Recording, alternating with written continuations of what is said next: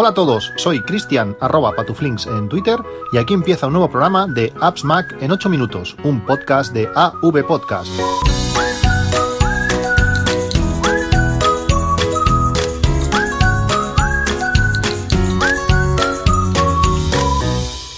Hola a todos, 9 de octubre de 2019, varios días después de que Apple lanzase por fin eh, la nueva versión de, de OS X, ese eh, versión 15 eh, Catalina que ha llegado con bastantes con bastantes problemillas podríamos decirlo así. Eh, aplicaciones o servicios o empresas por ejemplo Hassel esa, esa, aplicación que permite automatizar un montón de cosas en, OS X o la propia Adobe con Adobe Creative Cloud han recomendado no actualizar aún a, a Catalina hay problemas, no, no funcionan todo, hay cosas que necesitan eh, permisos especiales, eh, control del sistema, aplicaciones que necesitan diferentes tipos de control del sistema que aún no, aún no acaban de, funcionar. Yo tengo la actualización ahí pendiente, preparadita, pero aún no, aún no le he querido, no le he querido dar. Primero porque no tengo tiempo, no he tenido tiempo en, de hacerlo.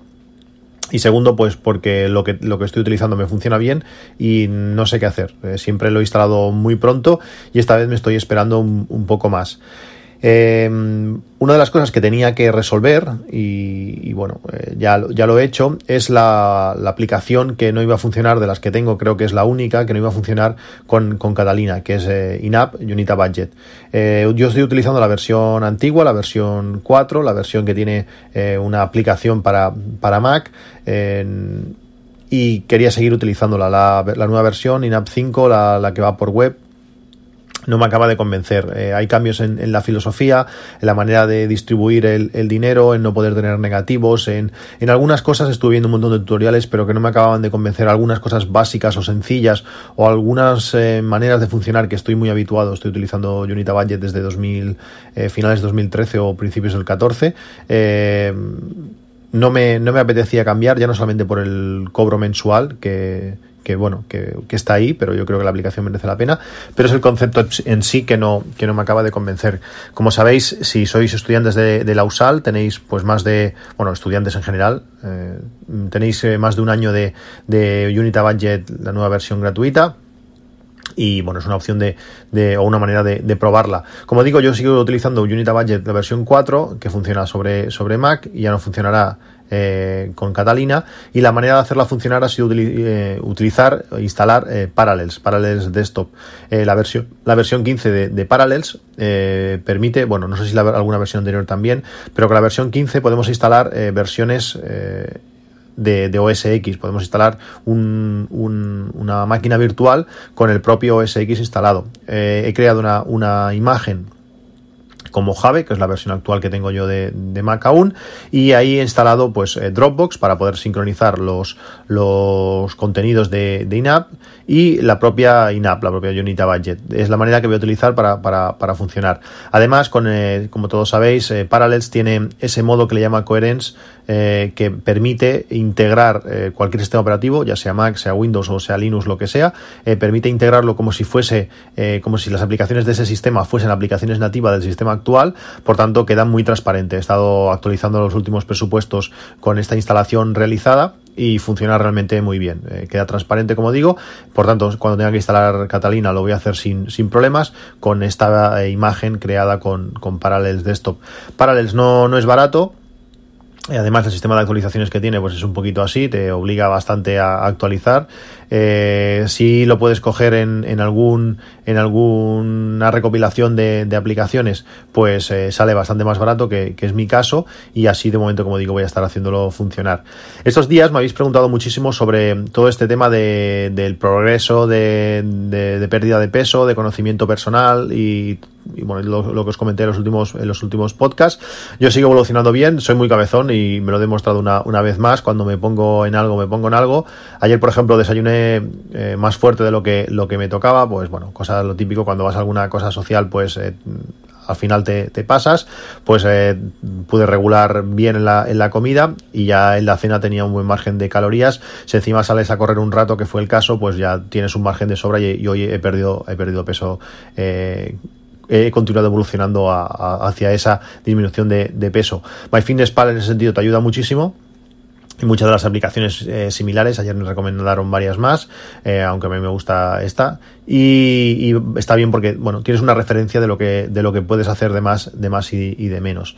También estos días ha aparecido por fin la actualización de Spotify. Spotify que incluye la posibilidad de utilizar eh, Siri para, para lanzar cualquier canción, como si fuese prácticamente Apple Music. Lo podemos utilizar desde los AirPods, lo podemos utilizar desde el iPad, desde el iPhone, hasta del HomePod. Y si tenemos conectado nuestro teléfono a, CarPlay, pues también podremos utilizarlo desde, desde allí. La única deficiencia, y para mí es la más importante, porque como sabéis, eh, tengo desconectado Siri en casi todos los dispositivos, es que funcione en, el Apple Watch y en este caso no, lo hace.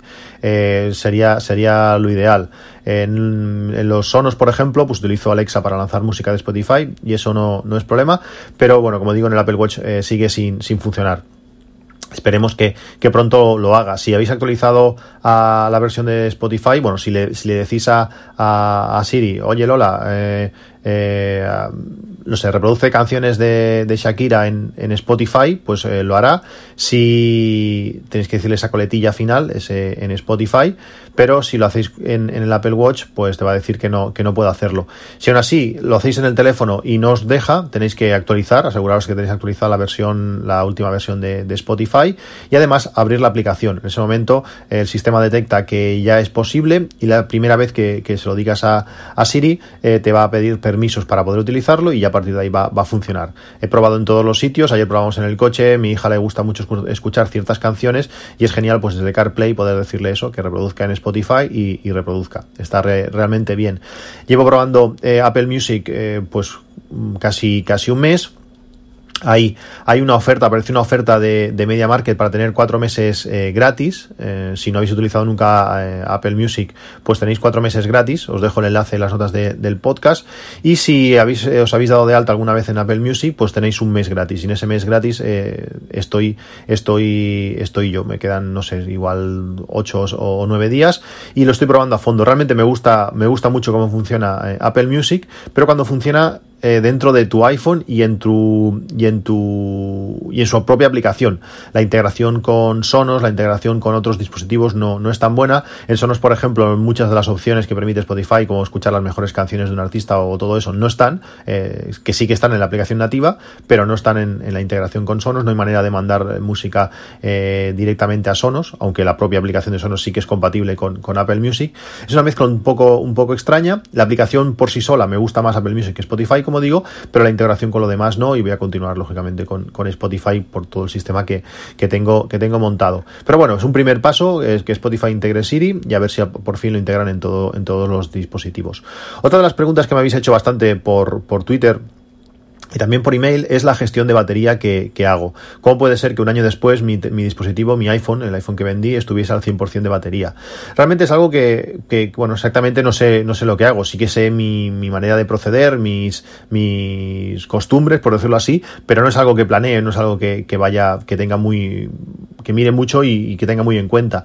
Eh, yo desde que, desde que apareció el iPhone 10, eh, tengo cargadores chip, os dejaré las notas del podcast el que uso, el que uso siempre, es el que tengo ahora aquí a mi lado mientras estoy grabando el, podcast. Y mi manera de, funcionar es siempre que tengo un cargador cerca, cargador chi, siempre lo pongo encima. Nunca mi, este iPhone, eh, bueno, este iPhone lógicamente no porque es nuevo, pero el, anterior, eh, pocas veces toco cable. En viajes quizás para carga un poco más rápida, pero pocas veces toco cable. Siempre que, siempre que, tengo un cargador cerca, como digo, lo pongo y cargo. Eh, por la noche siempre está en el cargador, en el cargador de chi de la habitación y realmente funciona perfecto. Como digo, 100% de batería. Sí que es verdad que una vez eh, el nuevo dueño lo tuvo, a las dos semanas, dos semanas ya había bajado la batería al 98%. Eh, al parecer, según he estado mirando, depende el uso, depende mucho de la batería del uso que hagas. Si estás cargando el teléfono mientras estás jugando a juegos y el teléfono se calienta mucho, además estás cargando. Eso no, no creo que sea, no creo que sea nada bueno. Y el nuevo propietario, eh, al parecer así, así lo hace y eso ya le ha influido en, simplemente dos, dos, semanas.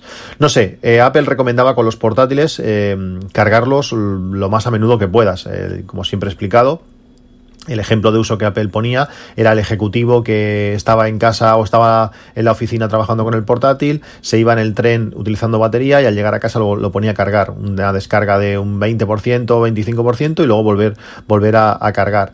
Eh, también es verdad que con el nuevo sistema operativo, con iOS 13, tienes la opción de, cargar al 80% y cuando él detecta que te vas a levantar, pues calcula eh, cuánto tiempo va a necesitar y se pone a cargar hasta llegar al, 100%. Aunque como he explicado muchas veces, pues en, mi caso no, no funciona al, trabajar a turnos. Bueno, no está mal. Eh, yo es lo que os recomiendo, cargarlo siempre que podáis a baja velocidad. Yo creo que la batería es como, como menos sufre. También hemos visto con, con iOS 13 y versiones anteriores de iOS, y ha pasado siempre, que Apple retira aplicaciones de la, de la App Store. Eh, cuando, cuando has comprado una aplicación y, has cambiado de teléfono, como ha sido mi caso, al pasar de, del, del 10S al, al 11, pues algunas aplicaciones eh, no, no, se han, no, se han, no se han restaurado, no han vuelto a bajar de, de la tienda. Eh, hay varias aplicaciones que, que, que, utilizo, que me gustan, que tienen usos específicos y, y, esas, algunas de estas no, no, no, no, han venido. La manera de solucionarlo y sobre todo, tienes que tenerla instalada en otro dispositivo, en mi caso en el iPad, como el iPad no no, lo he cambiado, pues eh, las aplicaciones eh, siguen ahí instaladas, es, utilizar una aplicación que se llama Emazing. Emazing te permite eso, coger tu propia aplicación que tienes en otro dispositivo, de, descargarla mediante copia de seguridad a tu Mac y a partir de ahí pasarla de nuevo al, al, teléfono que estás utilizando. Una vez has pasado la aplicación, te debes eh, loguear con la cuenta donde has comprado esa aplicación al final, si bueno, son tus cuentas eh, normales, las colocas y, ya está. Y la aplicación funciona. De esta manera, pues he conseguido hacer funcionar eh, estas aplicaciones. Eh, es curioso que una copia de seguridad de, de mi iPhone 11 ha ocupado casi, casi 350 gigas, cuando el teléfono no, no, no, no tiene esa capacidad, ni además no, no, no, está lleno de esa manera. Pero bueno, que sepáis que si necesitáis alguna aplicación que está en otro dispositivo, pues lo podéis hacer, y es más, podéis guardar una copia de vuestro teléfono en un disco duro, y si algún día en un futuro necesitáis aplicaciones que Apple retira o que ya no son, eh, bueno, claro, si son, no son compatibles con el sistema, eh, no va a funcionar, pero si Apple retira de, de, la tienda, pues las vas a tener ahí eh, para que, para que funcionen. Cambiando de tema, el otro día, eh, bueno, no sé si sabéis lo que significa eh, IPTV, son eh, televisión mediante, mediante IP. Yo sabía de la existencia, aunque nunca había visto funcionar realmente como, bueno, hacer, funcionar, si funcionaba bien este, este sistema. El otro día fui a casa de un amigo y me enseñó, bueno, todo un mundo que hay a través de la, de la IPTV. Permitirme que no especifique mucho, que no concrete mucho con, este tema, por, bueno, son temas que pueden ser un poco, vamos a decir así, un poco oscuros, pero que sepáis la existencia y que, están ahí, que permites, por ejemplo, ver, pues, no sé, cadena, cadenas eh, como Televisión Española o Cuatro eh, en streaming en cualquier dispositivo. Eh, podemos ver canales TDT y muchos otros mediante, mediante IPTV. Hay multitud de aplicaciones, si buscáis el App Store hay cantidad de aplicaciones para, para este tema, pero hay una que funciona realmente bien, es la que mi amigo utilizaba y realmente funciona muy bien. Yo es la que os recomiendo. Eh, siempre hay alguna lista para poder ver eh, cuatro cuando hay algún partido de la selección o alguna cosa que funciona muy bien, muy rápido, con poco lag y con muchísimas opciones. La aplicación esta se llama GSE Smart IPTV. Esta aplicación es gratuita para, para casi todos los dispositivos. Eh, creo que excepto para Mac, pues tanto para iPhone como para iPad como para el Apple TV eh, son gratuitas, aunque todas tienen una compra in-app para sacar la publicidad. En, en, el Apple TV, por ejemplo, es una marca de agua gigante en medio de la pantalla, no sé si se puede ver la tela así. En el iPhone y en el iPad, pues eh, no tiene ningún tipo de marca de agua ni nada. Lo único que cuando cambias de canal, pues te sale una publicidad que tienes que esperar pues varios segundos, a ver, 5 o 10 segundos, para, para poder quitarla. La aplicación está como ventaja a muchas otras que, hay es la facilidad y la, y la potencia en cuanto a controles que tiene. Tiene un reproductor nativo eh, que permite muchas, muchas opciones. Y luego tiene un segundo reproductor que no le llama nativo, pero también está integrado en la aplicación, que se llama Delta, que permite desde desentrelazar la imagen, si la imagen es 1080, y eh, permite grabar, grabar los propio, la propia transmisión que estás viendo, permite cambiar la resolución, adaptarla, por ejemplo, al dispositivo que estás viendo. Para el iPhone, eh, poner resolución iPhone 10 y ocupa toda la pantalla, sí que deforma ligeramente la imagen, pero dependiendo del tamaño que tenga la proporción de la imagen, queda realmente bien. Y permite, eh, bueno, pues hacer cambios de canales, está, está realmente bien. Es una aplicación que está genial, os dejo el enlace en las notas de, del podcast. Echarle un ojo, hay cantidad de cosas en, el mundo del, IPTV y esta es una de las mejores aplicaciones para, utilizarlo. Otra de las cosas que quería comentaros hoy es eh, Víctor Correal, sabéis que ha aparecido en algunos en, algunos podcasts eh, que lo he comentado y en el podcast largo también apareció, eh, ha lanzado el podcast No es Asunto Vuestro, que tenía una versión premium, pues ahora ha pasado de nuevo a gratuita y está eh, relanzando todos los episodios que estaban en la versión premium, los está, lanzando uno cada día. Si escuchasteis No os asunto vuestro la primera temporada, a mí me encantó, lo escuché todo de golpe y me lo tragué en poquísimos días. Eh, escuchar esta segunda temporada porque para mí me parece mucho mejor. La manera que tiene él de explicar eh, historias relacionadas con el mundo de la, de la empresa de Guy Dog es genial, me está encantando tenéis que escucharlo, realmente está, está genial. Os dejo el enlace para que podáis eh, ir directamente al podcast y escucharlo, os va a gustar. Eh, no es asunto vuestro, como digo, ahora en, abierto.